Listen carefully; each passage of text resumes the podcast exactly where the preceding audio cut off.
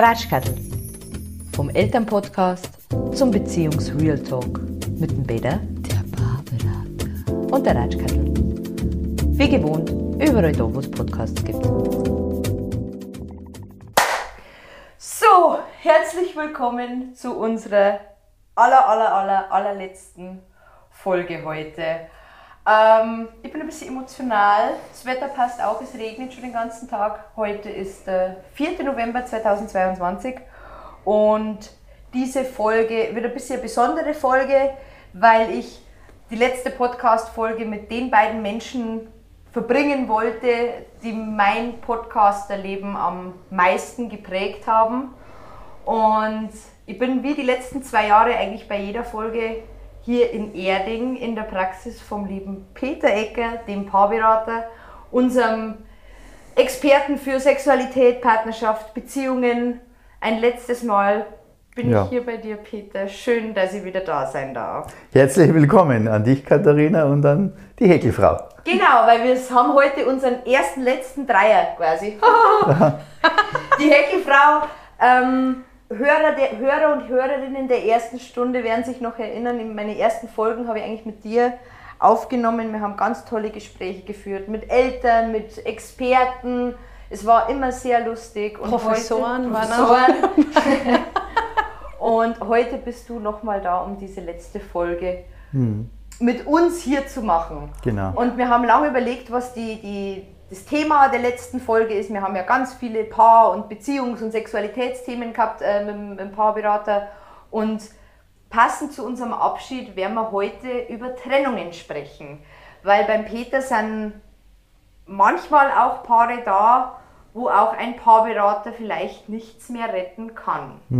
Was genau. machen die dann bei dir?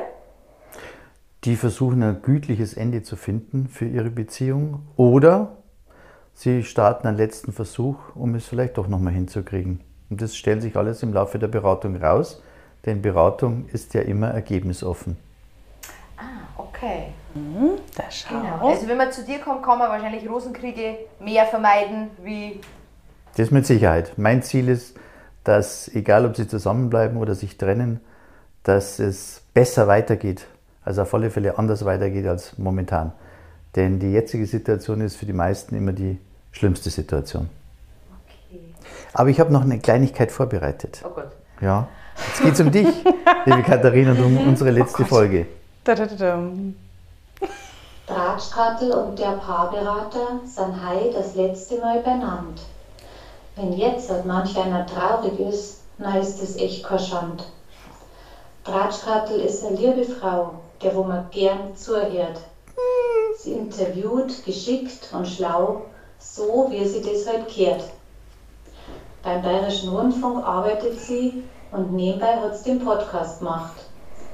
Wenn ich nach zwei Jahren nun Bilanz ziehe, haben wir in der Zeit miteinander recht viel gelacht. Heute kriegt sie auch noch Unterstützung von der Häkelfrau. Was die macht, das weiß ich noch nicht genau. Ratschkattel hat einen besonderen Charme und stellt die richtigen Fragen. Auf diese weiß der Paarberater so einiges zu sagen. Und er ist innerlich ganz zerrissen. Seine Zeit wäre ja mit Paarberatung eh bis oben hin voll. Doch wird er den Ratsch mit der Kattel arg vermissen, weil das war schon immer lustig und toll. Alle zwei Monate waren sie beieinander gesessen, jedes zweite Mal zum Thema Kommunikation. Ihre einmalige Art werden wir niemals vergessen und vielleicht sagt man sie ja mal wieder. Wer weiß das schon? Über Sex haben sie dann das nächste Mal geredet und fast alle Themen durch, von A bis Z. Es geht um Irrungen und Wirrungen in der Liebe und auch mit Freude um sexuelle Triebe. Wer erinnert sich nicht an Kleopatra, die ihren Hummelvibrator als Lösung ansah? Wie passend, heute geht es um die Trennung und was man da beachten muss. Grundsätzlich um Problemerkennung und wie man findet einen guten Schluss. Doch auch trotz aller Tipps und Tricks, ganz ohne Wehmut geht da nix. So spüren auch mir die Trennungsschmerzen, Liebe Ratschkattel, unsere guten Wünsche für die von ganzem Herzen.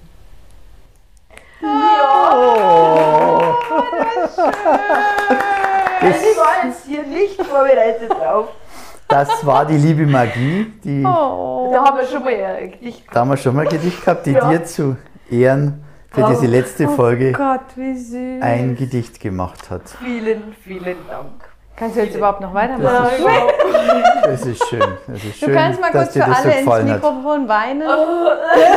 ja, ja. Ja. Danke, Peter. Vielen Dank. Gerne, wie gesagt, ich habe es nicht gemacht, aber süß. ich Oh. durfte es abspielen und sie hat es also wirklich sehr, sehr schön gemacht. Dir zu ehren und Gott. deinem Engagement zu ehren und all das, was du eingebracht hast in all den vielen, vielen Folgen, die du hier nicht nur mit mir, sondern auch mit anderen abgedreht hast. Also auch nochmal von Das mir herzlichen stimmt. Dank. Dankeschön.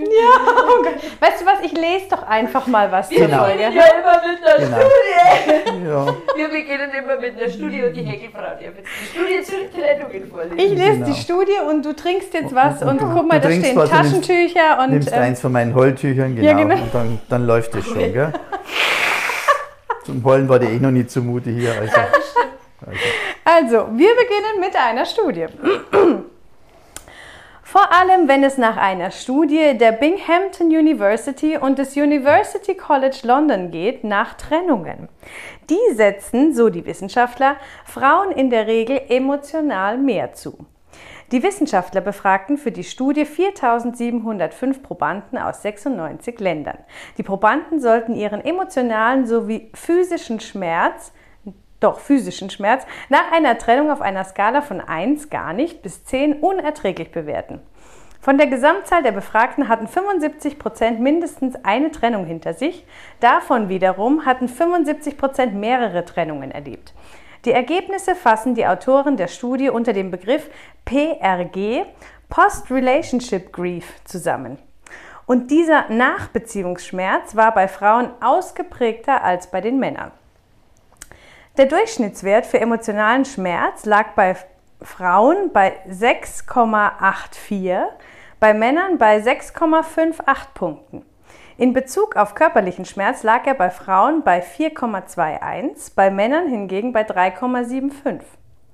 Frauen initiieren zwar häufiger die Trennung, aber sie leiden im Schnitt gesehen mehr als Männer. Kannst du da so einen Ton einfügen? Quack, quack, quack. Allerdings erholen sich Frauen auch deutlich schneller von einer Trennung. Sie schaffen es sogar, emotional gestärkt aus einer Trennung hervorzugehen. Anders als Männer. Einfach ausgedrückt haben sich Frauen evolutionstechnisch so entwickelt, dass sie mehr in eine Beziehung investieren. Eine kurze Begegnung kann schon zu neun Monaten Schwangerschaft führen, so Craig Morris, einer der Hauptautoren der Studie. Aus diesem Grund hätten sich Frauen so entwickelt, dass sie eher einen High, einen High-Quality-Partner auswählen würden. Wenn dieser Partner durch eine Trennung verschwindet, ist der Verlust entsprechend größer. Männer auf der anderen Seite seien daran gewöhnt, um Frauen zu werben. Ein Verlust würde daher zunächst nicht als so tragisch empfunden. Das Leid wird nicht nur durch psychische, psychologische Effekte ausgelöst, sondern auch durch ganz konkrete gesundheitliche Auswirkungen. So zeigt eine breit angelegte Metastudie von Wissenschaftlern der University of Southampton, dass die Sterblichkeitsrate für unverheiratete Männer und geschiedene Männer am ungünstigsten verläuft. In einer Studie der Griffith University unter 217 frisch getrennten Probanden konnten zudem nachgewiesen werden, dass die Suizidgefahr nach einer Trennung bei Männern deutlich höher ist. Und das gilt sogar unabhängig von Faktoren wie Alter, Bildung, Job oder gemeinsamen Kindern. Männer leiden also nicht nur unter dem Bewusstsein, wie es in der Studie der Binghamton University nahegelegt wird, dass sie nun wieder um eine Partnerin konkurrieren müssen. Sie leiden auch unter dem Verlust des guten Einflusses von Frauen. das hört ihr doch besonders gern. Da erwarte ich auch einen Ton in ja, oder so ein Engel, Engelsflügel. So. Das hören Frauen doch gerne, genau, Peter. Aber nichtsdestotrotz bleibt es dabei, Liebeskummer kann ganz schön hart sein. Für jeden, der darunter leidet. Die einen leiden dabei heftiger, die anderen länger. Oh. Männer reagieren anders auf Trennungen als Frauen. Frauen leiden zwar nach einer Trennung meist heftiger, werden von Ängsten und Sorgen begleitet. Meist suchen sie aber das Gespräch mit einer Vertrauten und bewältigen ihre Situation dadurch besser, wie eine Studie der Binghamton University belegt. Männer hingegen beschreiben in dieser Untersuchung das Gefühl von Verlorensein und Wut. Sie verarbeiten das Beziehungsende nicht, sondern verdrängen es und erholen sich daher nie richtig von ihrem Verlust, so die Forschenden. Das führe oft zu dauerhaft weniger Schlaf, zu viel Alkohol und zu wenig Gesundheitsbewusstsein. Auch das könnte das Entzündungsniveau beeinflussen. Auch wenn die Mediziner aus Kopenhagen hier lediglich Zusammenhänge offenlegen und keine Ursachen untersucht haben, sehen sie doch eine besorgniserregende Tendenz. Alleinsein oder eine Trennung an sich seien zwar noch kein Risiko für die Gesundheit, aber mehrere Trennungen und viele Jahre des Alleinseins schon. Da die Zahl der Ein-Personen-Haushalte in den letzten 50 bis 60 Jahren in den meisten Industrieländern zugenommen hat, wächst aus Sicht der Forschenden auch die Gruppe der Menschen mit einem hohen Risiko, ernsthaft zu erkranken oder sogar früher zu sterben. Denn im Zusammenhang mit einer schwachen, aber lang anhaltenden Entzündung, wie hier nachgewiesen, stehen möglicherweise altersbedingte Krankheiten wie Krebs, Herz-Kreislauf-Erkrankungen und Typ-2-Diabetes. Andauernde Einsamkeit gefährdet grundsätzlich die Gesundheit, vor allem in zunehmendem Alter. Auch haben zahlreiche Untersuchungen das, das haben, zahlreiche Untersuchungen bereits ergeben. Mhm. Peter, kannst du das nochmal kurz zusammenfassen, diese Studie der Bingham University Institute? Ja. Dings. Eigentlich nichts Neues. Trennungen gehen häufig von Frauen aus, da haben wir ja in unserem Vorgespräch schon drüber gesprochen. Frauen trennen sich eher als Männer in Beziehungen. Frauen, Warum? Weil Frauen, so einen höher, ja. weil Frauen einen höheren Anspruch an Beziehung stellen als Männer. Und wenn diese Erwartungen nicht erfüllt werden, dann ist irgendwann, sage ich mal, äh, ist das Kratzel voll, wenn man so schön sagt, in Bayern. Und dann entscheiden Frauen dann eben sehr, sehr selbstständig, dass sie diese Beziehung nicht bis zu ihrem Lebensende durchhalten wollen. Was hier ganz interessant ist, dass der Schmerz an sich bei Frauen wesentlich heftiger ist, aber dass er bei Männern äh, wesentlich länger anhält, weil Männer eben äh, wenige bereit sind, auch in Therapie äh, zu gehen und das Ganze zu verarbeiten, sich auch mit der Thematik auseinanderzusuchen. Ich sage da immer so schön, er sucht die Schuld bei ihr und sie ist so selbstkritisch und sucht die Schuld bei sich und so funktioniert das System. Das ist bei ganz, ganz vielen Paaren, Paaren so. Und das befördert natürlich letztendlich auch dieses System, dass der Mann sich eher ähm, einen Ausgleich und einen Ersatz sucht, bevor er sich überhaupt mit der Thematik auseinandersetzt. Und dann steht er vielleicht nach ein paar Jahren wieder vor demselben Problem. Und irgendwann wird er sagen, ähm, ich will überhaupt keine mehr. Aber das glaubt er lange nicht. Also er sucht dann wieder und wieder und wieder. Und irgendwann ist er dann alt und sagt, naja. Hätte ich die ein, eine mal behalten. Hätte ich die erste mal behalten. wie, wie sagte mein Vater schon vor 50 Jahren, auch die nächste hat keinen goldenen Arsch. Und äh, das trifft auch auf die meisten Partnerschaften zu, dass es einfach keine besseren Menschen gibt als die, die wir jetzt gerade haben und dass wir uns eigentlich mit dem wesentlich intensiver auseinandersetzen sollten, was die Bedürfnisse jedes Einzelnen sind. Hm. Ja, da sitzt man dann da, gell? Ja. Und überlegt. Und überlegt. Und dann kommen tausend Sätze. Ähm, kannst du das ein neuer Partner bei mhm. Männern und Frauen. Das hast du jetzt auch schon mal angesprochen. Ja. Vertiefen wir das mal ein bisschen. Hast mhm. du da ein Beispiel? Ja. Also gehen wir mal vom, vom, vom Klassiker aus. Warum trennt man sich? Ein Grund ist sicherlich, dass man jemanden anders kennenlernt. Also diese berühmte Affäre, die, in die man sich verliebt, die mehr ist als Sex, sondern auch äh, Liebe, äh, das Gefühl, zusammen sein zu wollen und das Gefühl, den richtigen Menschen gefunden zu haben eine sogenannte Seelenverwandtschaft. Und die führt dazu, dass man vielleicht aus einer Beziehung geht. Wenn diese Seelenverwandtschaft sich jetzt aber als Trugschluss herausstellt, als Platzpatrone oder als irgendetwas anderes, dann gelingt es zum Beispiel Frauen viel, viel leichter, auch ihr Leben alleine zu meistern. Bei Männern sieht es ganz, ganz anders aus. Männer suchen sich auch relativ schnell wieder eine Partnerin. Also ich höre oft, wenn sich hier Paare äh, getrennt haben, höre ich die Aussage von, von der Frau, ja, der hat ja bald wieder eine. Und das stimmt tatsächlich. Die Masse der Männer ist in den nächsten sechs bis neun Monaten wieder vergeben. Also es ist faszinierend. Ja, aber ist das für den Mann dann auch immer die große wahre Liebe für ihn? Glaubt er nein, das? Oder nein, das weil er die? Liebe eben anders definiert. wahrscheinlich, oder? Es ist nicht nur Bequemlichkeit. Ah, also Jetzt da spielt schon, man nicht so. Also jetzt spielt es mal nicht so runter, sondern da spielt zunächst einmal der optische Reiz, der bei Männern halt viel, viel höher angesiedelt ist als bei Frauen, einen großen Wert. Das heißt, Männer visualisieren in ihrem Leben sehr, sehr stark und wenn eben dieser tolle Sportwagen oder diese besondere Frau ihnen begegnet, dann tun sie auch was dafür, um dieses Weibchen eben in ihre Höhle zu locken. Und sie sind auch gewohnt, auf die Jagd zu gehen. Ja? Sie sind ja aktive Jäger. Das heißt, sie lernen von Grund auf, sich in der, in der Werbung zu betätigen, sich um ein Weibchen auch zu bemühen.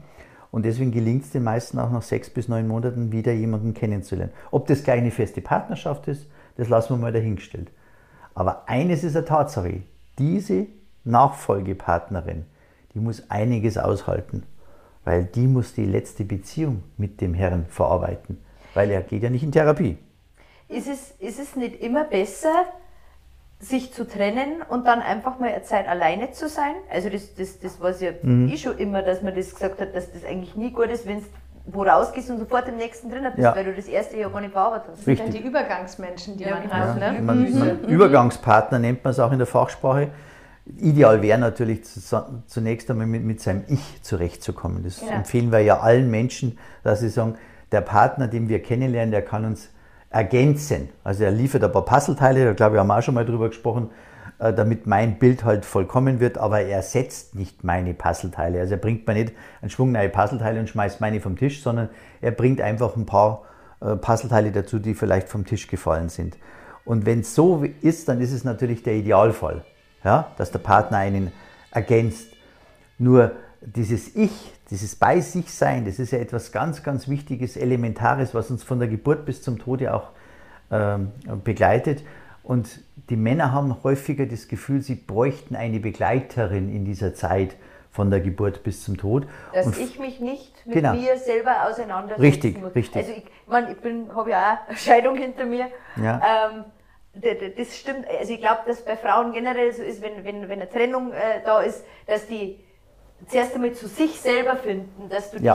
dich, dich selber wieder spürst, dich Ja. Mhm. selber wieder und dann äh, irgendwann dann bereit bist. Ja, aber das liegt ja auch vielleicht daran, dass wir Frauen ja alle Psychologinnen sind. ja, Von absolut, ja, absolut. Das ist ja, ich meine, also wir wissen alles, wir können jedes Verhalten einschätzen. Deswegen Analysieren. sind wir vielleicht auch so selbstkritisch, weil wir sagen, ja, Ja. wir machen das, weil. Das macht ein Mann nicht. Hm, Weniger. Wie es lange braucht eine Frau im Durchschnitt, bis sie einen neuen Partner hat? Also es kann Jahre dauern.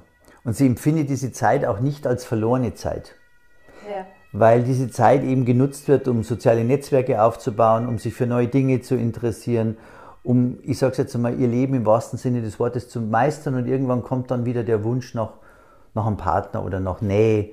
Und das ist eine ganz normale Entwicklung. Das ist bei der einen früher, bei der anderen später. Aber im Grunde, der Wunsch ist sicherlich auch da wieder, einen, einen Partner, einen Lebensgefährten zu haben. Aber bei Männern ist es häufig so, äh, das Alleinsein ist wirkliches Alleinsein, weil viele Männer haben ja auch keinen Freund oder vielleicht nur einen Freund, der hat ja auch nicht immer Zeit. Also das heißt, die sind wirklich alleine. Frauen sind in der Regel nicht so viel alleine wie Männer. Und wenn du alleine bist, das musst du auch haushalten können. Also versuchst du natürlich über diverse Dinge dieses Alleinsein so ein bisschen komfortabler zu machen. Also das ist zum Beispiel der Alkohol, der ein großes Thema da spielt. Es kann auch eine Spielsucht sich daraus entwickeln. Es kommen Gedanken, wir haben es vorhin schon gesprochen, suizidale Gedanken, dass man einfach keinen Wert mehr sieht im Leben. Und man hat immer das Gefühl, ähm, dass, dass das Leben an einem vorbeirauscht und dass man selber eben äh, da nicht richtig dran teilhaben haben kann. Und man ernährt sich natürlich auch schlechter, das kommt ja auch dazu. Gell? Also es hat sich ein bisschen was gebessert jetzt in den letzten Jahrzehnten, weil Männer da auch besser aufgestellt sind. Ähm, gibt ja da auch einen, einen, einen tollen Hersteller von einer Küchenmaschine, die fast alles alleine macht. Man muss nur lesen können. Gell? Und äh, also einen Esslöffel und einen Teelöffel nicht verwechseln, so wie es mir mal gegangen ist. Gell? Weil dann kommt halt ganz was Dem anderes raus. Chili-Pulver, ne? Ja, beim Chili-Pulver war es nicht, es war beim Backpulver bei mir, aber gut. Gut, hat man halt einfach die doppelte Menge. Aber im Grunde, im Grunde tun sich Männer da wesentlich schwerer, dieses Alleinsein auszuhalten. Ist dieses Fluchtverhalten eigentlich da, oder dieser Verdrängungsmechanismus, wo wir ja auch schon gehabt haben, ist der dann eher typisch männlich? Der ist eher typisch männlich, ja. Okay. Hat, war das nicht auch mal in einem von euren vergangenen Podcasts, wo das hieß, ich glaube, es hatte aber was mit einem gewissen Alter auch zu tun, dass wenn sich dann Frauen trennen, die sagen, mit den Männern habe ich abgeschlossen, nie wieder, ich will mein Leben alleine genießen. Und wenn der Mann dann alleine ist, will er so schnell wie möglich eine neue treffen, weil er Haushalt und so im Alter betüttelt werden will, oder? Das erzählen auch viele Frauen, die sich zum Beispiel mit einem Inserat, ähm, jetzt hätte ich schon fast gesagt, anbieten, also die über Inserat suchen, dass die Männer dann häufig, die sie dann kennenlernen, schon nach zwei, drei Wochen vom Zusammenziehen reden und vom, von der Planung fürs Alter und so weiter. Und den Frauen kommt das alles zu spät. Ähm, auch ein Zitat meines Vaters, äh, Frauen lieben da eher die mobile Liebe, also dass jeder in seinem Standort verbleibt und Männer wollen, ich sag's jetzt Ambulant. mal, ja, Am- ja, Meine ambulant. Mama gen- sagt das einmal, die ist dreimal geschieden, Ja. ambulant, aber stationär nämlich gar. Genau, und Männer wollen stationär häufig, ganz, ganz häufig stationär. Also mit den, natürlich mit den Vorteilen des ambulanten Lebens, aber stationär, stationär sein, das, ist, das kommt auch noch dazu. Und dieses stationäre Leben, da sagen viele Frauen, da, da habe ich jetzt gar keinen Bock mehr drauf, das brauche ich gar nicht mehr. Aber ich glaube, dass es auch damit zusammenhängt, dass Männer sich ab 55, 60 in der Regel gar nicht mehr trennen. Also sie wollen sich eigentlich nicht mehr trennen. Die aber können auch besser aushalten. Die können Aber auch besser warum aushalten. trennen sich generell Paare? Also Kommunikation war ja immer ein Thema Ja, bei uns also eigentlich. das ist ja etwas, was, was man immer wieder feststellt. Die meisten Paare trennen sich, weil sie glauben, sich nicht zu verstehen. Und in diesem Verstehen, in diesem Wort Verstehen, steckt ja letztendlich auch die, die Lösung schon drin. Nämlich ich verstehe nicht, was der andere mir sagen will.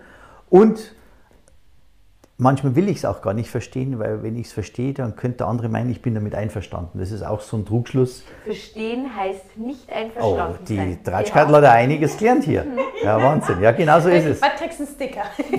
Kriegst du einen Sticker, Fleißpünktchen. Und das heißt, es steht und fällt letztendlich mit einer gelungenen Kommunikation.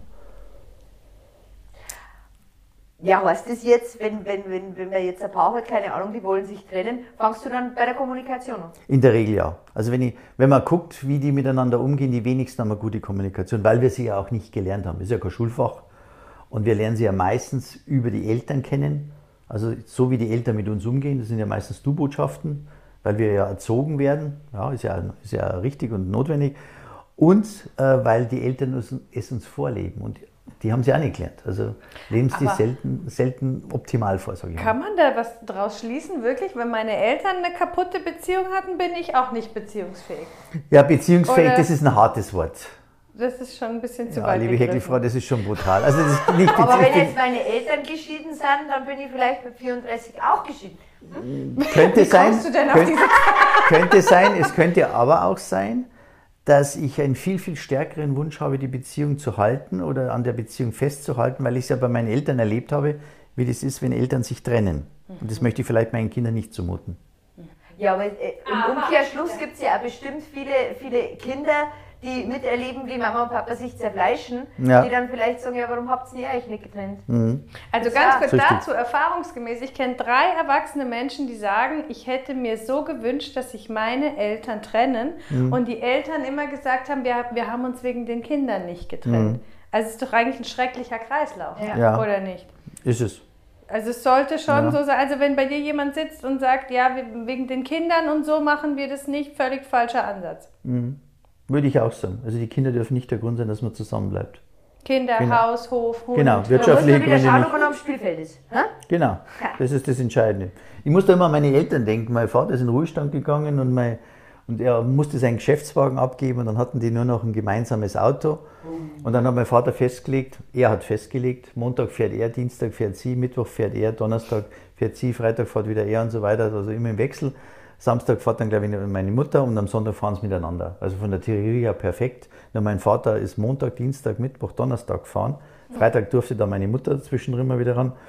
Ähm, und da gab es richtig Krawall und dann haben sie kurz darauf auch beschlossen, fürs Alter ein altersgerechtes Haus zu kaufen. Und ich weiß noch, was ich damals gesagt habe, das glaube ich ist jetzt ja, sicherlich schon fast 30 Jahre her. Ich habe gesagt, warum habt ihr euch nicht zwei Eigentumswohnungen gekauft? Das wäre wär doch wesentlich vernünftiger gewesen. Die haben sich aber wieder zusammengerafft. Also das muss man auch sagen, weil es war halt einfach ein schwerer Einschnitt, dass der Mann jetzt auf einmal zu Hause ist und dass der sich jetzt vielleicht auch so aktiv eingebracht hat. Also er wusste alles besser, wie man Kartoffeln schälen und so. Also war, Ja. eigentlich war es was Löbinger Bühne, möchte ich so das was sagen, wer das nicht kennt. 50 Oder. Komödienstadel. Ja, Genau. Aber heute haben wir eine andere Gesellschaft. Heute haben wir jüngere Menschen, die sich schon viel, viel früher auch in, in so klassischen Dingen wie Kindererziehung oder Küche oder Kochen einbringen. Hat ja auch einen anderen Stellenwert. Geht nicht nur um Nahrungsaufnahme, sondern es geht auch darum, das zu zelebrieren oder was Neues einmal auszuprobieren. Da muss man schon sagen, da hat sich die, da, da hat sich die Menschheit schon weiterentwickelt, gerade in unseren Industrieländern. Aber Entscheidend ist die Kommunikation. Und ich möchte da kurz eine, eine weitere Studie äh, vom Institut für Kommunikationstherapie in München beschreiben. Die machen seit über 30 Ju- Jahren so, so EPL-Kurse, ein partnerschaftliches Lernprogramm. Ich bin da auch einer von 1300 Trainern in Europa. Und äh, da hat man festgestellt in der Langzeitstudie, dass nach fünf Jahren Menschen, die nur einen Wochenendkurs besucht haben für Kommunikation, dass nach fünf Jahren sich trotzdem 4% trennen. Gell? Nach fünf Jahren, ja nicht lang, 4%.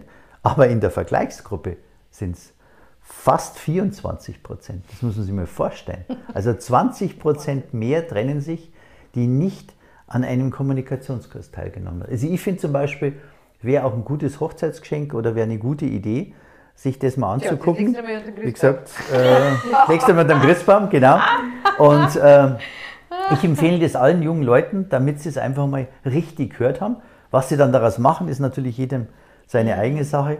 Aber ich kann wirklich sagen, dass viele Paare, die auch nach Jahren äh, hier bei mir sind, ähm, oder Jahre nachdem sie den Kurs äh, machen, äh, dann hier bei mir gelandet sind, dass die immer noch die, die, die Regeln kennen. Also es ist erstaunlich, was ein Wochenendkurs da, da äh, verursachen kann. Ja, weil sie wahrscheinlich äh, wöchentlich sagt, na, weißt nimmer, weißt nimmer. Der Paarberater gesagt. Genau, der Fabian hat gesagt. Aber wo wir bei Trennungen sind und du hast deine Eltern gebracht, ähm, wie, wie unterscheidet man denn, oh, wir haben jetzt eine schwierige Phase, ähm, du hast gesagt, Frauen merken das eher, dass sie sagen, nein, jetzt geht's nicht mehr und die, die dann die Trennung aussprechen. Ähm, Gibt es da irgendwelche Ide Ind Indikatoren, Dankeschön, äh, wo man sagt, nein, das ist ähm, wahrscheinlich nicht mehr zu kitten? Das kann man nicht pauschal sagen, natürlich. Es gibt Paare, die äh, sich wirklich äh, so zerstritten haben, wo so tiefe Verletzungen sind. Ich sage, wir verletzen uns alle. Ja. Das ist völlig normal und es wird auch illusorisch sein, in einer Paarbeziehung, wo man so eng aufeinander sitzt, nie Streit zu haben. Nur jede kleine Wunde, die, die ich dem anderen zufüge, die, die hat ja auch eine Chance wieder zu verheilen. Aber es gibt eben auch klaffende Wunden. Wunden, die siehst du ein Leben lang, da sind einfach Narben da. Das sind die Streits, die man nie vergisst. Die Streits, die man nie vergisst, diese, Momente, die hängen bleiben. Ja. diese Genau. tiefen Zerwürfnisse und äh, die bleiben. Und jetzt ist die Frage, kann ich mit meinen Narben umgehen? Ja, kann ich durch dieses tiefe Tal der Tränen gehen und dann wieder irgendwann auf dem Bergwipfel zu sein? Ich habe ja schon einmal in einer anderen Ausgabe gesagt, Partnerschaft, lange Leben besteht halt auch darum, manche Dinge eben auszuhalten. Also nicht leichtfertig wegzuschmeißen, nicht vom Spielfeld zu gehen. Unseren Kernsatz haben wir ja auch schon mal hier gehabt durchzuhalten, wenn ich Veränderungen einschlage, weil ich vielleicht in der Paarberatung zu der Erkenntnis gekommen bin, das könnte ich doch ein bisschen anders machen. Und vor allen Dingen dran zu bleiben. Also wer nicht dran bleibt an einer Beziehung, wer sich nicht um die Beziehung kümmert, wer einfach nur zusammenlebt, nebeneinander herdümpelt, der wird wahrscheinlich nie auf Dauer eine glückliche Beziehung führen. Das ist meines Erachtens überhaupt nicht möglich. Das wäre das Einzige im Leben, was von alleine funktionieren würde. Also ich kann mir das nicht vorstellen. Kann man, kann man sie überhaupt richtig trennen? Weil meistens geht ja Trennung immer von einem Partner mehr aus als von dem anderen. Also es ist ja selten, dass beide sagen, ja. Weißt du was? Ja, also das wäre natürlich der Idealfall. Also da sind wir, ganz, sind wir uns, Ja, glaube ich, alle einig. das? Gibt's, die gibt's. Es gibt Paare tatsächlich, die haben sich so auseinandergelebt, die sind, ja, die gehen in so einem Stadium von Brüderchen und Schwesterchen über, die haben eine tiefe Kameradschaft und ähm, wissen, dass sie, dass sie aufeinander vertrauen können, aufeinander bauen können, dass sie im Grunde bis an ihr Lebensende jemand haben, auf den sie, auf den sie zählen können. Aber es ist halt die Frage, muss man des, deswegen ein Liebespaar sein und muss man deswegen auch eine Paarbeziehung fortführen? Oder kann man nicht dann in ein freundschaftliches Verhältnis übergehen und jedem so die Freiheit wiedergeben? Das ist meines Erachtens auch ganz wichtig. Und ich habe halt festgestellt, wenn man sich dann richtig trennt, äh, dann gelingt es oft leichter, wenn man Mediator. richtig trennen? Ja, ich denke, wenn, er, wenn, wenn ein anderer noch mit drüber schauen kann, ein, ein neutraler, der vielleicht als Mediator tätig sein kann oder der helfen kann, sich richtig zu trennen. Richtig zu trennen heißt, ohne große Verletzung, Akzeptanz des Urteils des anderen. Wir haben ja auch einen Kernsatz heute. Wie heißt der Kernsatz? Ein Nein hat die Macht. Genau, weil das ist etwas ganz Entscheidendes. Genau, ein Nein hat die Macht, ja.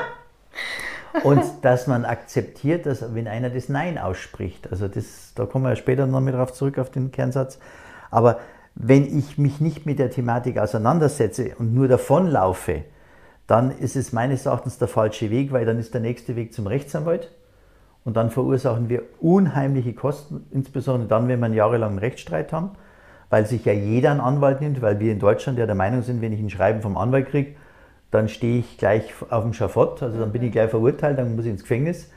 Äh, Das ist leider in Deutschland so, wir sind da sehr obrigkeitshörig. Ähm, In Wirklichkeit ist es ja lediglich ein Schreiben von der Gegenseite, äh, wie, die, wie die Dinge bewertet werden. Äh, Wenn ich es hier in einer äh, Paarberatung schaffe, dass sich ein Paar friedlich, fri- fried, friedlich trennt, fällt mir schon schwer das Wort aus drin, aber es ist wirklich möglich. Nicht so oft. Das Ja, es passiert immer wieder mal, ja, Friedlich ja. Dann ist es so, dass ich häufig sage, Ersttermin gemeinsam bei einem Anwalt. Also einfach mal dieses Trennungsjahr zu klären. Wer wohnt wo, äh, wer zahlt den Unterhalt etc. Darf Da, möchte ich vielleicht kurz was dazu sagen, weil ich das auch sehr häufig mitkriege, ähm, dieses Trennungsjahr. Es ist ja oft so, dass irgendwas passiert, ob das jetzt äh, Fremdgeh ist oder keine Ahnung was, sofort, wir müssen sofort geschieden werden. Dieses Trennungsjahr, sagen wir beide, wir sind ein Jahr geschieden, war bei mir auch so, ich war auch, dieses Trennungsjahr haben wir mir auch nicht ganz so ernst genommen, aber es ist, es, es macht Sinn. Es Ja. auch wenn man mit dem Menschen nicht mehr zusammen sein möchte, wartet dieses Jahr ab, weil die Kommunikation frisch nach einer Trennung, drei Wochen nach einer Trennung, drei Monate nach einer Trennung einfach eine andere ist und ein Jahr nach der Trennung auch eine andere ist. Und ihr könnt euch so unglaublich viel Geld sparen, wenn man einfach, weil du nach einem Jahr einfach einen anderen Standpunkt deinem ehemaligen Partner gegenüber hast, wieso? Und ich, ich, ich, ich, ich höre das so häufig, na sofort, wir müssen sofort geschieden werden, das geht überhaupt nicht. Ich will nichts mehr mit dieser Person. Und dieses Ja macht wirklich Sinn. Es macht wirklich Sinn. Man kriegt einen emotionalen Abstand zum einen. Absolut. und der Mensch hat eine, eine Besonderheit. Also das ist das, was mich so fasziniert. Wir finden uns relativ schnell mit Veränderungen ab. Wir sind zwar sehr bequem, wir wollen nicht aus unserer Komfortzone, Ja. wenn aber diese Veränderung dann eintritt, dann finden wir uns relativ schnell ab. Vorher sagen wir, da will ich nicht mehr leben oder das hat alles keinen Sinn mehr Ja. oder äh, dann, dann werde ich nie wieder lieben in meinem Leben. Ein paar Monate später sieht das schon wieder ganz anders aus. Und weil du nochmal das mit dem Trennungsjahr angesprochen hast, also wenn man das hinkriegt, dass man in diesem, dass in diesem Trennungsjahr der Aufenthaltsort der Kinder geklärt ist, wenn Kinder da sind, dass man weiß, wer wo wohnt, wer wem in irgendeiner Art und Weise einen finanziellen Ausgleich zahlt, dann hat man eigentlich, sage ich mal, schon ganz, ganz viel von der Streitmasse mal herausgenommen. Ja? Weil wenn man sich im Bösen trennt, dann gönnt man dem anderen ja nicht das Schwarze unter die Fingernägel. Wenn man aber das zusammen mit, einem, mit der dritten Person hinkriegt, und das ist eigentlich mein Ansinnen, dass ich sage, geht zum ersten Termin miteinander zum Anwalt, lasst euch da beraten und versucht gerade den Ersttermin äh, gemeinsam zu machen, dass keiner das Gefühl hat, dass einer hinter dem Rücken vom anderen was macht, dann habt ihr wieder eine, ich sage jetzt mal eine Basis, von Vertrauensbasis will ich nicht reden, aber eine Basis. Und wenn dann das alles so geklärt ist und ihr kriegt es hin, dass ihr euch wirklich nach einem Jahr scheiden lassen wollt, dann reicht es in Deutschland, dass der, der den Scheidungsantrag stellt, einen Anwalt nimmt. Der könnte zum Beispiel die Also nehmen. Versorgungspunkte, da Ja. braucht man dann zwei. Gell? Ja, ja. da kennt sich schon jemand aus. Ja, ja. Und äh, da kann man unheimlich Kosten sparen. Aber wie gesagt, letztendlich, letztendlich liegt es an den beiden selbst, ob sie ihr bisheriges Leben verbrennen wollen und das Geld gleich noch hinterher schmeißen wollen oder ob sie sagen, das hat jetzt einfach nicht funktioniert, aber deswegen ist mein Leben nicht zu Ende. Also der Trend geht ja, Ja, aber meistens ist es ja auch so emotional, Ja. oder? Ich will ihn bluten sehen, der Ja, hat keinen immer mehr. auf die Gründe Oder? drauf. Mhm. Oder wie ist das? Wie ist das Ja, genau, wenn es so einen? Auslöser aber gibt, wenn eine Sache passiert, nehmen wir das Fremdgehen und es ist der, der absolute Todesstoß für jemanden, Mhm. dann ist doch wirklich dieses, ich will ihn auf dem Scheiterhaufen sehen, oder? Dieses und da, wie du sagst, dann wir gehen zusammen hin und versuchen das. Das kann man dann vielleicht in einem Jahr, weil es dann, aber Ja. in dem Moment ist es, glaube ich, absolut unmöglich Ja. zu Das sagen. ist ja das, weil, das, weil, das, weil so viele Emotionen zusammenkommen und ich glaube auch, so widersprich mir, wenn es anders ist, aber ich glaube auch, dass ganz oft weniger die Verletzten, der Herzschmerz ist, die Liebe ist, sondern dass da ganz viel Ego Ja. und, und, und verletzte Eitelkeit mit Neispielen, Ja. die dann unterm Deckmantel der großen Liebe irgendwie sind, was eigentlich gar nicht ist. Ja. Ich habe es ja auch, ja, wie du sagst, es ist so emotional. Ähm, wir, wir sind ja alle erwachsen, wir wissen ja alle, wie es gehen würde. ja, rein theoretisch. Genau. Richtig. Also ich stelle halt immer wieder fest, wenn man versucht, den Anteil des Einzelnen herauszuarbeiten, weil jeder hat einen Anteil dran, wenn eine Beziehung kaputt geht. Es gibt keine 100-0. Mhm. Also die habe ich noch nie erlebt. Also, nein, nein, nein, nein, es hat jeder so seinen Anteil. Es geht auch nicht um Schuld. Das finde ich zum Beispiel auch wichtig. Es geht nicht um Schuld, auch wenn man vor Gericht ist und auch wenn der Richter ein Urteil spricht, dass die Beziehung oder die Partnerschaft jetzt äh, ähm, gescheitert ist. Es geht hier nicht um Schuld. Das Schuldprinzip haben wir schon seit 50 Jahren fast nicht mehr äh, in Deutschland und das ist auch richtig so. Und hier bei mir geht es nur um den Anteil. Was habe ich für einen Anteil an der Situation? Hm, Was könnte ich beim nächsten Mal besser machen? Äh, nehme ich diesen Anteil auch an? Äh, dann kann ich auch so ein bisschen rausgehen aus dem, aus dem, ich sage jetzt mal, aus dem Vorwärtsmarschieren gegen den anderen, sondern kann dann sagen, naja gut, da habe ich mich auch nicht so sonderlich günstig verhalten oder da hätte ich schon früher gegenlenken müssen oder, oder, oder. Und das sage ich immer, gelingt in einer Paarberatung. Deswegen ist Paarberatung ja auch, jetzt spreche ich auch mal für meine Kollegen, auch gut angelegtes Geld. Denn Paare, die sich nach einer Paarberatung trennen, schaffen es in der Regel wesentlich friedlicher als die ohne. Und wenn ich mal so ein bisschen gucke bei mir, äh, wer sich in den letzten Jahren auch getrennt hat, weil äh, da reden wir vielleicht einmal über ein paar Zahlen. 70 Prozent der Paare, die in die Paarberatung gehen, bleiben zusammen, 30 Prozent trennen sich. Das ist bundesweit so ein Schnitt, der relativ konstant ist. Das liegt eben daran, dass die Beratung erstens ergebnisoffen ist, zweitens, dass sehr, sehr viele sehr, sehr spät kommen. Die kommen ja nicht um neun oder um halb zehn, die kommen um fünf vor zwölf oder um zwei Minuten vor zwölf und brauchen dann auch morgen gleich einen Termin, obwohl das Thema ja schon seit fünf oder acht Jahren irgendwo brennt. Und bei vielen, ist, bei, bei vielen ist es halt auch so, dass es Viertel nach zwölf ist. Da ist einfach so viel passiert, dass einer dem anderen das nie mehr verzeihen kann oder dass einer einfach den Weg nicht mehr zurückfindet. Und dann ist es die Aufgabe von der Paarberatung eben zu gucken, wie könnt ihr trotzdem euch als Mensch äh, annehmen und als Mensch akzeptieren und auch irgendwo dem anderen, ähm, sage ich mal, einen, einen, einen guten Weg oder eine gute Reise wünschen, denn es waren ja auch gute Jahre in der Regel dabei. Es ist ja nicht alles schlecht, nur weil ich jetzt, mich jetzt von dem trenne, ist ja nicht alles schlecht gewesen. Das ist immer das Fatale. Wir kennen nur Schwarz-Weiß. Aber dass es vielleicht auch mal gestreift war, dass es gute oder auch schlechte Zeiten gab und dass jetzt, jetzt einfach ein Zeitpunkt ist, wo was Neues beginnen darf. Ja? Also wir sind ja alle in der super Lage, dass wir in einem, in einem Land leben, wo die Lebenserwartung um die 80 Jahre ist. Das heißt, man kann durchaus mit 40, 50 oder 60 nochmal ohne Probleme nochmal ein neues Leben starten. Und, und viele machen das ja auch und, und äh, er- erleben auch in der zweiten oder dritten Beziehung das viel, viel intensiver, weil sie wissen, welche Fehler sie nicht mehr machen dürfen.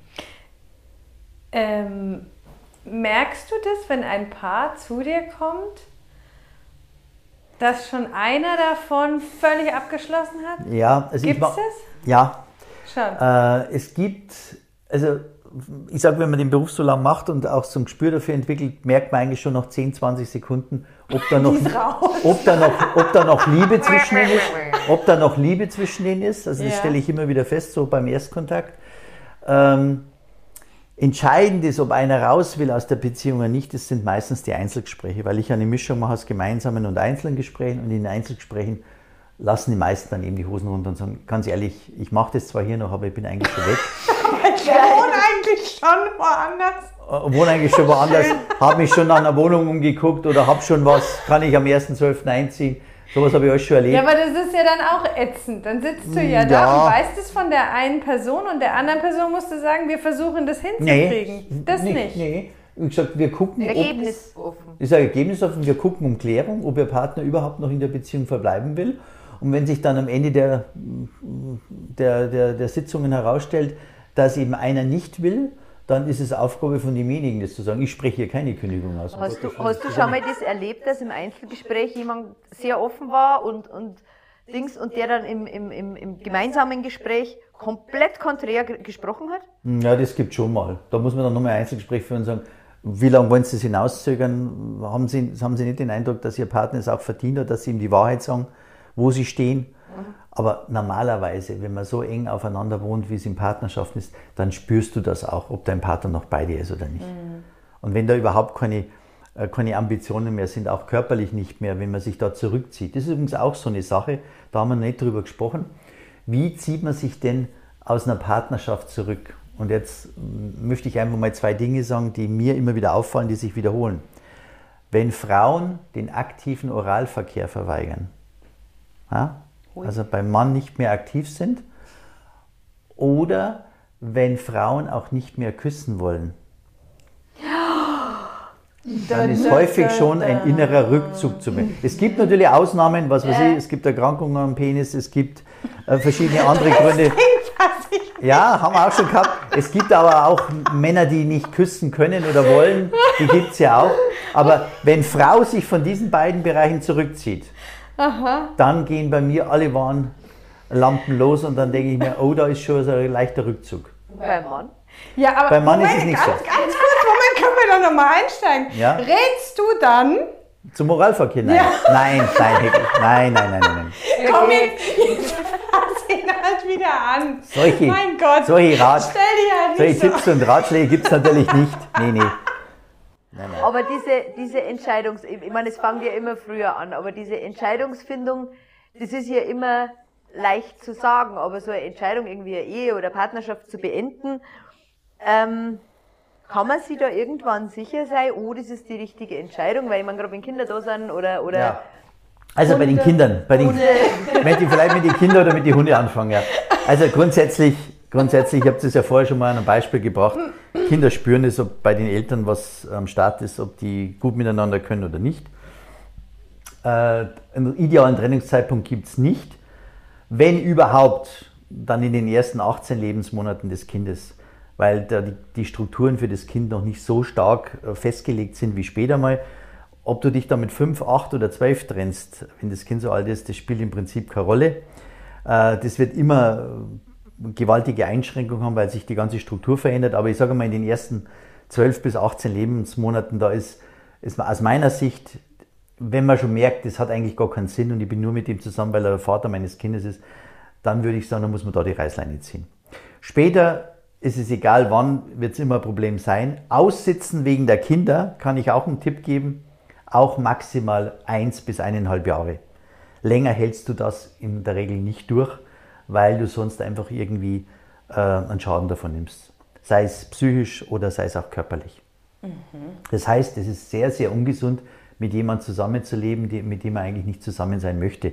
Vielleicht noch das Bett zu teilen, äh, sich aus dem Weg gehen zu müssen. Also das sind ja alles Dinge, Vermeidungsverhalten an den Tag legen. Das heißt, ins Bett früher zu gehen und sich schlafen zu stellen, was es da alles gibt. Das Kind mit ins Bett zu holen, damit der Partner nicht rein kann und lauter so Scherze. Oh, Das sie ist ja-.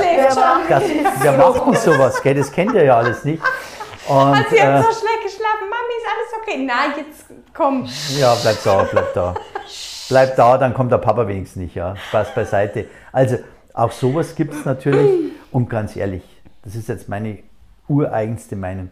Das Leben ist so wertvoll, dass man es mit einem Menschen an seiner Seite verbringt, mit dem man eigentlich gar nicht zusammen sein möchte. Dafür ist das Leben viel zu wertvoll. Das heißt nicht, dass man leichtfertig hinwirft. Das heißt nicht, dass man aufgibt. Das heißt nicht, dass man mal Krisen durchstehen muss, weil wenn man Krisen durchgestanden hat, dann ist man normalerweise danach unheimlich gestählt. Man ist auch stolz darauf, dass man es geschafft hat. Man gibt es vielleicht auch an andere weiter, an Freunde, an Bekannte und sagt, gib nicht auf, geh nicht runter vom Spielfeld, bleib drum, wir haben das auch geschafft, wir haben das auch hingekriegt. Nur, es gibt eben Paare, wo man so stark innerlich abgeschlossen hat und da macht es meines Erachtens keinen Sinn, äh, das äh, auszuleben und zu warten, bis einer eher einen Löffel abgibt. Also das ist ja Das habe ich, das ich, glaube ich, auch in einem Podcast mit, mit, mit dir anscheinend schon mal gesagt. Ähm, was für mich ganz schlimm war, ich meine, diese Entscheidungsfindung, das dauert ja und es ist eine, große Überwindung, wenn du sagst, du, das mit uns funktioniert nicht, es sind Kinder da und wenn du das dann ans Außen trägst, was ja auch mal eine Zeit dauert, bis du das dann offiziell machst und wenn dann äh, Menschen kommen, Mai, vielleicht wird's ja wieder. Das ist wahnsinnig nervig, weil das für die schon so ein Prozess war, das jetzt so zu machen. Ich bin gefestigt in meiner Entscheidung oder wir haben das entschieden. Ja, vielleicht wird's ja wieder. So, na, das ist äh, äh, äh, äh, ein dummer Rat. Hast du, hast du Paare, denen es nach der Trennung besser gegangen ist? Ja, wenn der Entscheidungsprozess durchlaufen wurde. Also ich sage zum Entscheidungsprozess immer, Kopf, Herz und Bauch müssen eine Einheit bilden. Also eine reine Kopfentscheidung nützt mir nichts, eine reine Bauchentscheidung nützt mir nichts, eine reine Herzentscheidung nützt mir in der Regel auch nichts. Ich muss Kopf, Herz und Bauch in eine Linie bringen. Da gibt es verschiedene Tools, also Handwerkszeug, Übungen, Was? die man macht. Ja, Sag. da kriegen die Hausaufgaben mit. Hausaufgaben, um für sich rauszufinden, um für sich rauszufinden, ähm, wo sie stehen, äh, wohin sie tendieren. Das wird dann hier besprochen. Ja, aber letztlich, letztendlich gibt es ja eigentlich bloß ein Ja zur Beziehung oder Nein zur Beziehung, oder? Ja, Aber oder wenn du es vielleicht selbst nicht weißt. es gibt schon andere Möglichkeiten ja, aber auch. wenn du selbst nicht weißt, was ist denn dann? Äh, Die geheimen Kat- Tipps von Peter anwenden ja nicht. Kat Katharina, es gibt noch zwei weitere Möglichkeiten. Ja, was? Nicht, en- nicht entweder A bloß oder B bloß, sondern auch A und B, beide zusammen. Die gibt es auch, die Lösung. Das leben ja auch viele. Zusammen, aber eigentlich ja nicht. Wir sind zusammen, aber eigentlich nicht und ich habe nebenbei noch was anderes laufen. Oder, Du auch? Ja, super. Ja, super, du auch, ja, da sind wir uns ja einig. Oder, oder, oder ich trenne mich, aber mit dem anderen gehe ich auch nicht zusammen, wenn, wenn eine Affäre dahinter steckt.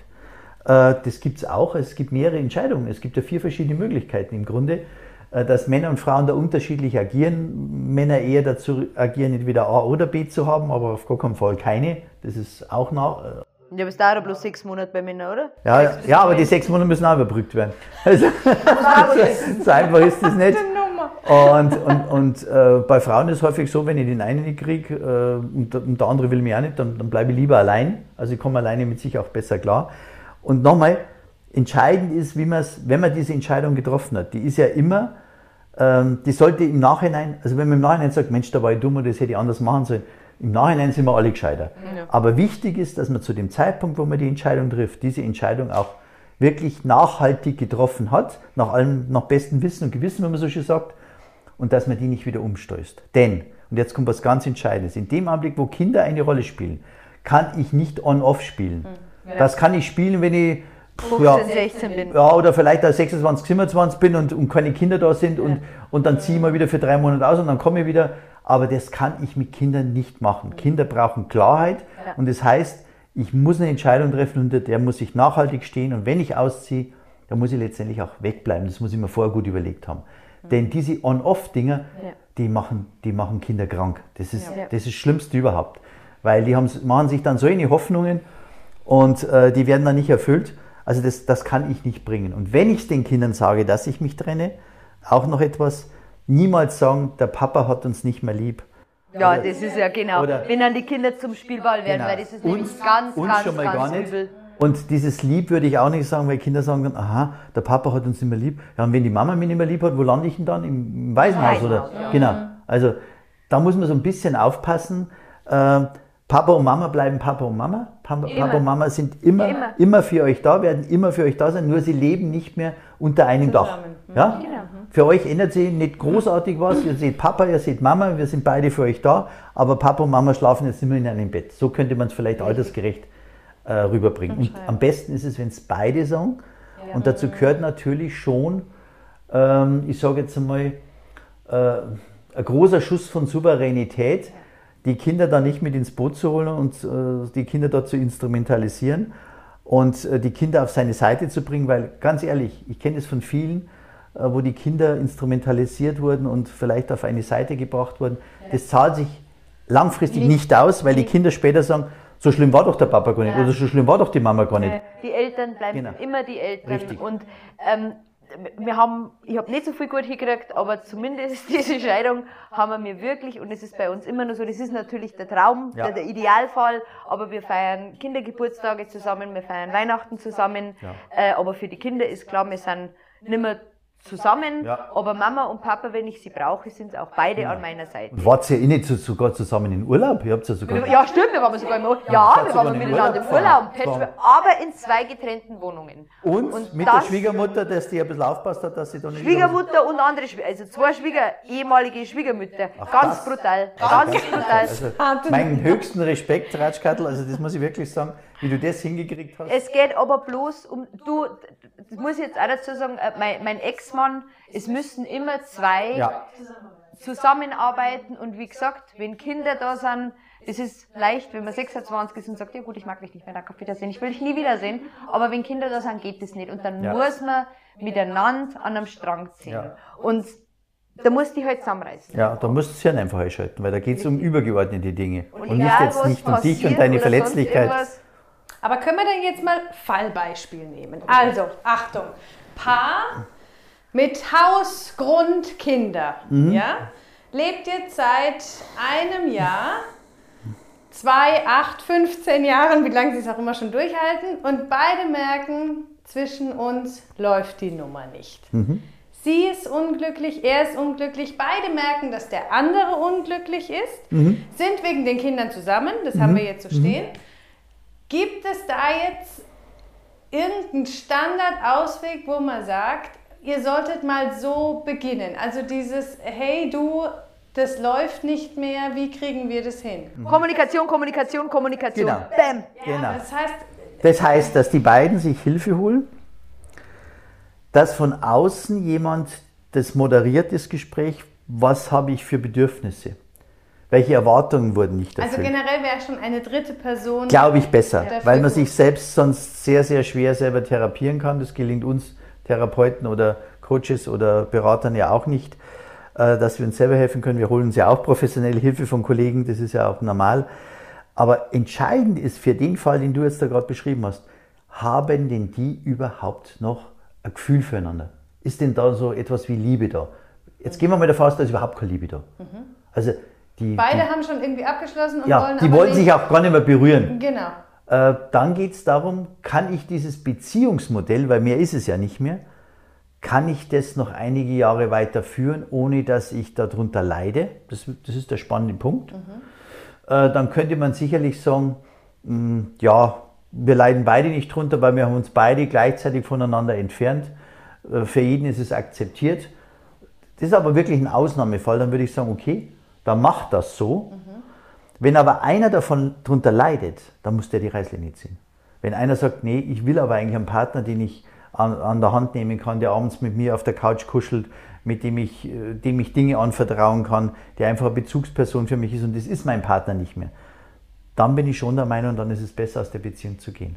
Gibt es denn aber nicht sowas, ich nenne es jetzt einfach mal Trennungsfaul, weil, oh Gott, was ist mit dem Haus? Oh, jetzt haben wir uns so viel aufgebaut, jetzt Ja. haben wir hier den Bausparvertrag, wir müssen Ja. das alles abbezahlen. Ja. Und, also das sind bestimmt viele Gründe, oder? Ja, Wo man gibt's. sagt, nee, ist mir alles Giselle Bündchen und Tom Brady, äh, die haben einen Ehevertrag gehabt und deswegen glaube ich, ist das auch ganz wichtig. Du gibst ja auch Kurse quasi für, für ja, die bald heiraten, sag's.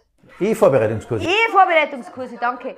S- Sind da? Erstaunlich, dass die Ehe schon so weit weg war. Das, das Nein, aber, aber besprichst du da auch solche Sachen? Weil das Problem ist ja meistens, wenn du heiratest, dann denkst du jetzt nicht an Gütertrennung und wie macht man es denn? Weil in jedem Artikel liest du aktuell, Giselle Bündchen und Tom Brady haben eine relativ easy peasy äh, äh, Trennung, weil einfach ein ganz ein klarer Ehevertrag ist. Das gehört ihr, das gehört er. Dann hast du diese, diese, diese Diskussionspunkte gar nicht. Also man kann es ja eigentlich auf den Punkt bringen.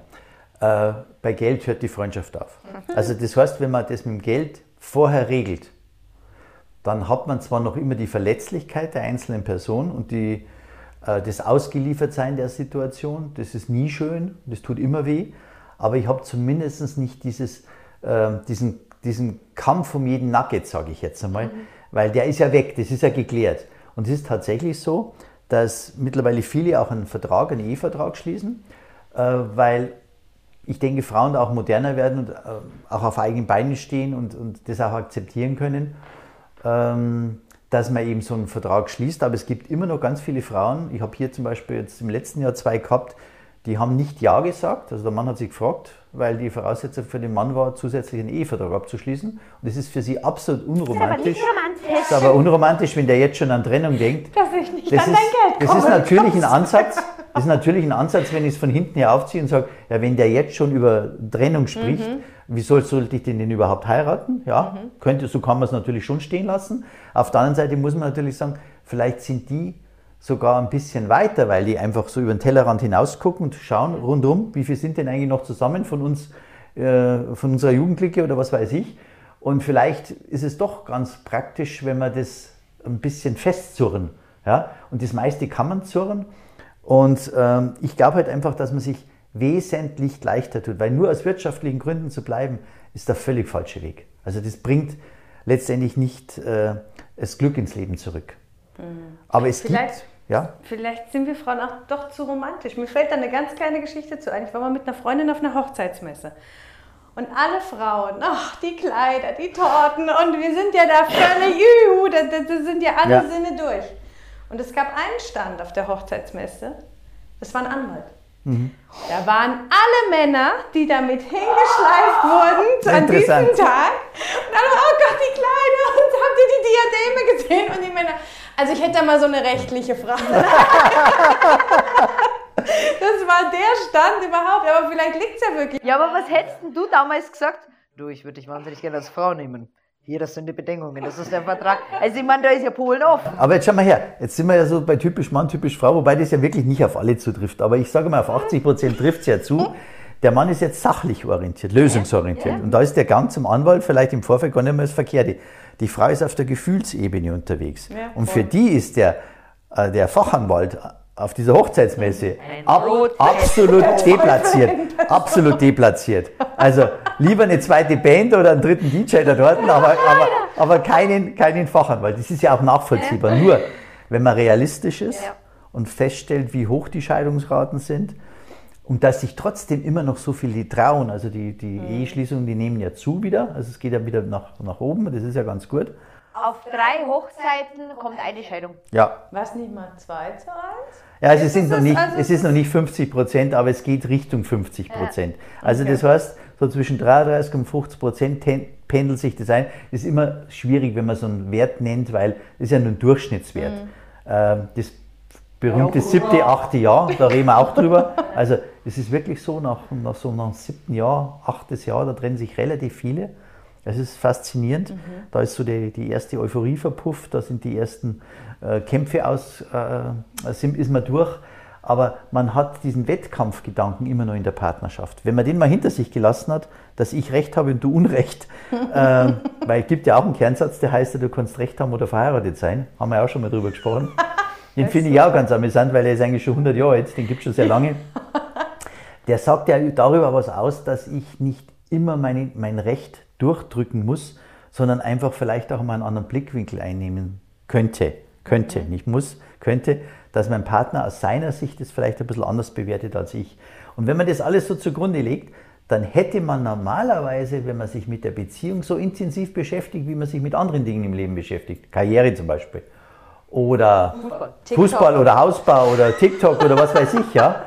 Oder die Geburtstage der, der Freundinnen nicht vergessen sein. Wenn man sich mit dem auch so intensiv beschäftigen würde, mit der Partnerschaft, dann glaube ich auch, dass sich weniger trennen würden. Denn eins wissen wir alle, auch der zweite, dritte, vierte, fünfte ist nicht das Ideale. Denn jeder Tausendste auf dem Planeten passt zu uns, wissenschaftlich, haben wir auch schon mal gehabt in der Folge. Nur, ich muss was tun dafür. Egal wen ich heirate. Es gibt keinen, den ich heiraten kann, ich muss nichts dafür tun. Den gibt es nicht. Ja? Wer das glaubt, äh, der ist Vielleicht sollten wir irgendwie... den Satz mal auf der Hochzeitsmesse. Ja, ja. Also es ist kein Perpetuum mobile, wie man so schön sagt. Er ist der Falsche, ja. Und ich stelle halt immer wieder fest, dass wir einfach glauben, dass die Liebe reicht, dieses Verliebtsein, dann die Liebe, dass das reicht, äh, um dauerhaft alles zu lösen. Die Liebe ist wichtig. Dieser Grundstock. Wenn ich, wenn ich für jemanden keine Liebe empfinde, hat es keinen Sinn, mit ihm zusammen zu sein, meines Erachtens. Aber die Liebe kann man unterschiedlich definieren. Haben wir auch schon in der Folge drüber gesprochen. Nur entscheidend ist doch, ich muss gucken, ich muss diese Liebe nähren. Ich sage immer, Partnerschaft ist wie so ein Pony. Ja? Da muss man einfach hegen, pflegen, Licht geben, Futter geben und so weiter. Und bei manchen ist dieses Pony wirklich. das liegt am Boden, das kann kaum mehr aufstehen. Und die gucken beide drauf und tun nichts dafür. So nach dem Motto, mach du doch, mach du doch. Ja. Ja, ich habe schon so viel getan, jetzt machst du. Dann macht der andere ein bisschen was und sagt, das ist aber zu wenig. Und das sind so typische Fälle bei mir in der Praxis, wo ich sage, nein, ihr müsst dieses Problemmuster auflösen. Du musst ein paar Schritte gehen, aber der andere muss genauso ein paar Schritte gehen. Sonst wird es nicht funktionieren.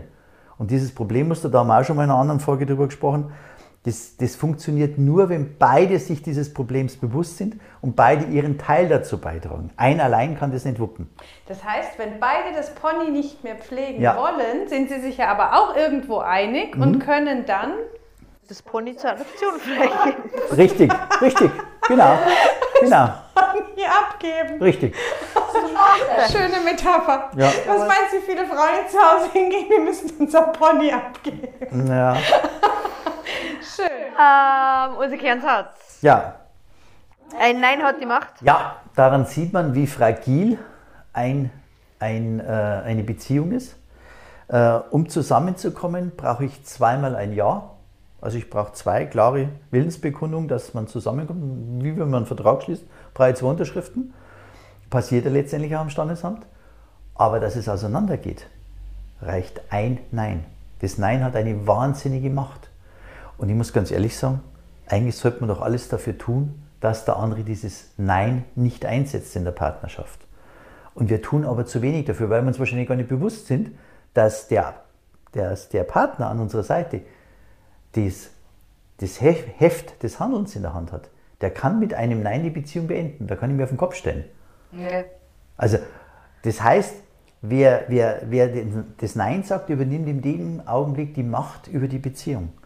Also, eine Partnerschaft ist ein sehr fragiles Gebilde und deswegen sind alle aufgefordert, für die Partnerschaft was zu tun, damit der Partner ihm nicht dieses Nein ausspricht.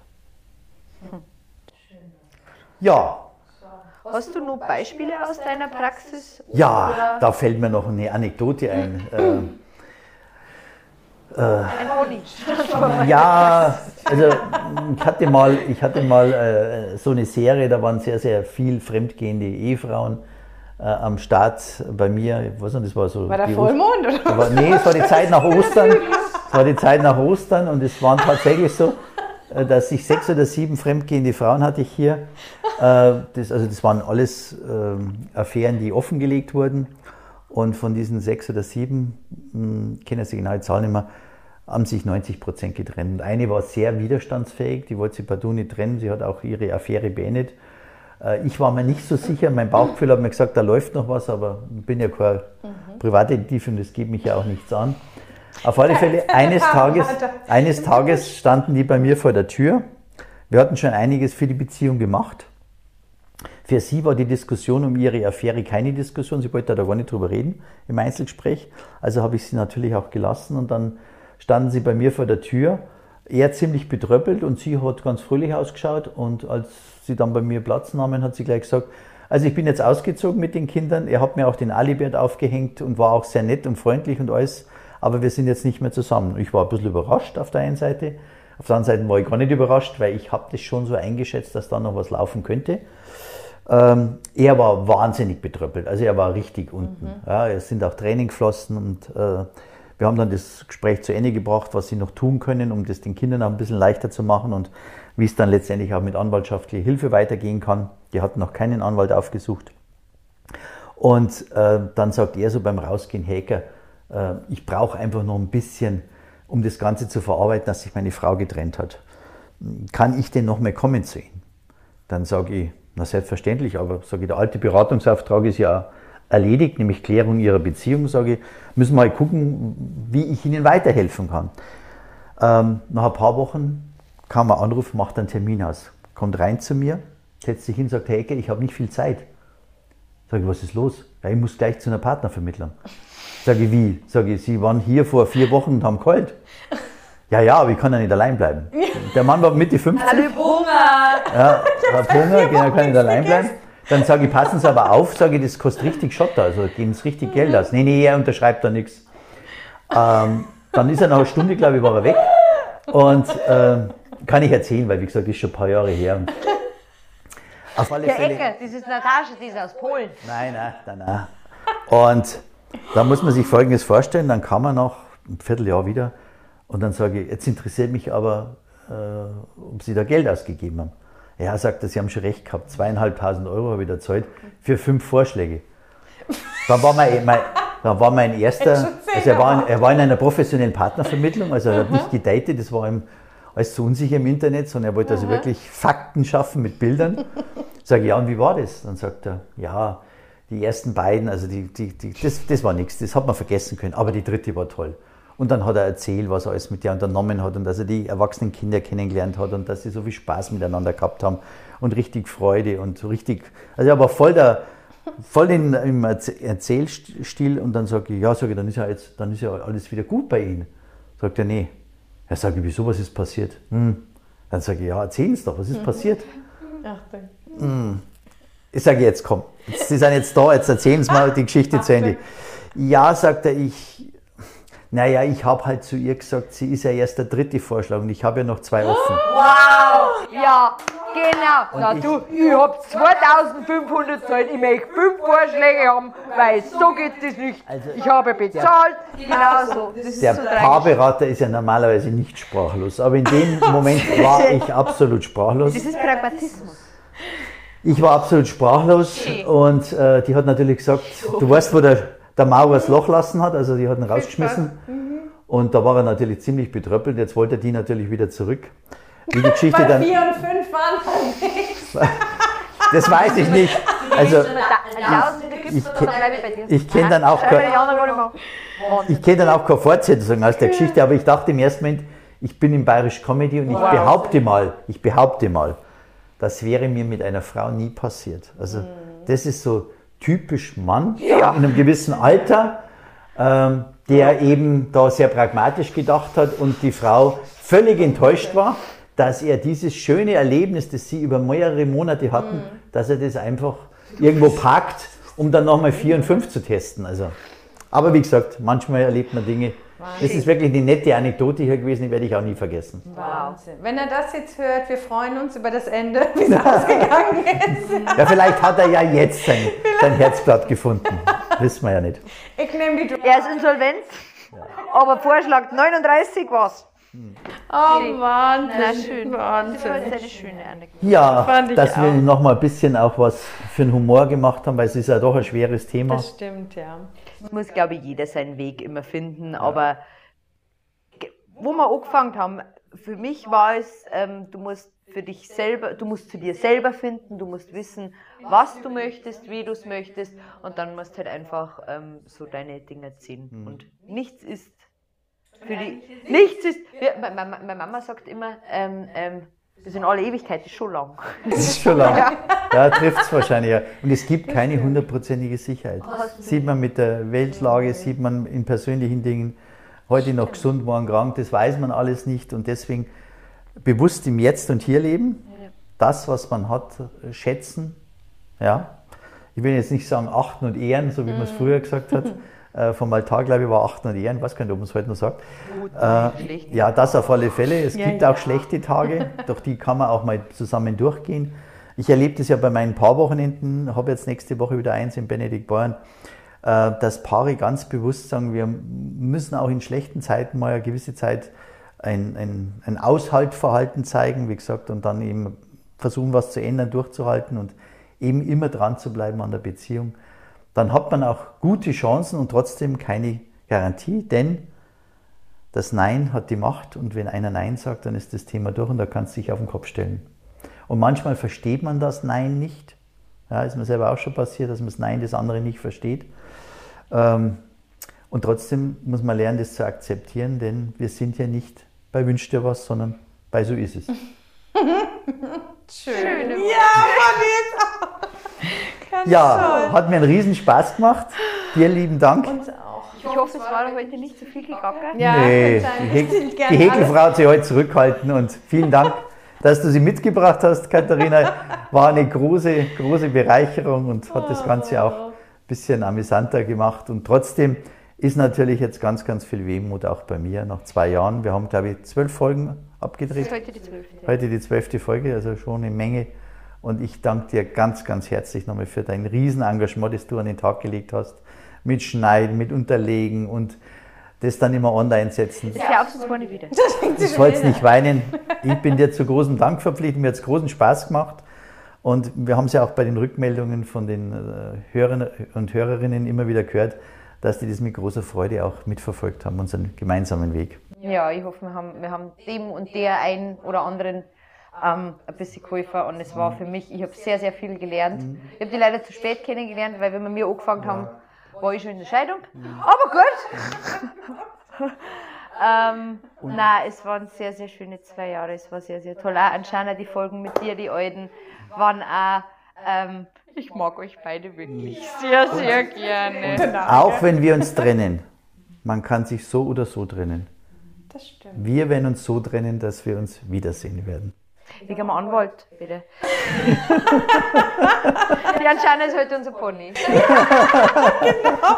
Na, machen wir es kurz und schmerzlos. Vielen, vielen Dank. Es war eine wunderschöne letzte Folge. Alles Gute an alle. Danke und wer noch weiteren Input braucht, www.derpaarberater.de. Vielen Dank Also ich kann auch als ganz kurz als abschließender Erstgast in diesem Raum sagen, ist, hier ist es wahnsinnig toll. Er fühlt sich unglaublich wohl. Der Peter ist der Wahnsinn.